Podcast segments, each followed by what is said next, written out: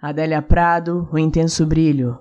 É impossível no mundo estarmos juntos, ainda que do meu lado adormecesses. O véu que protege a vida nos separa. O véu que protege a vida nos protege. Aproveita, pois, que é tudo branco agora, a boca do precipício neste vórtice fala, nesta clareira aberta pela insônia, quero ouvir tua alma, a que mora na garganta, como em túmulos esperando a hora da ressurreição. Fala meu nome, antes que eu retorne ao dia pleno, à semi-escuridão.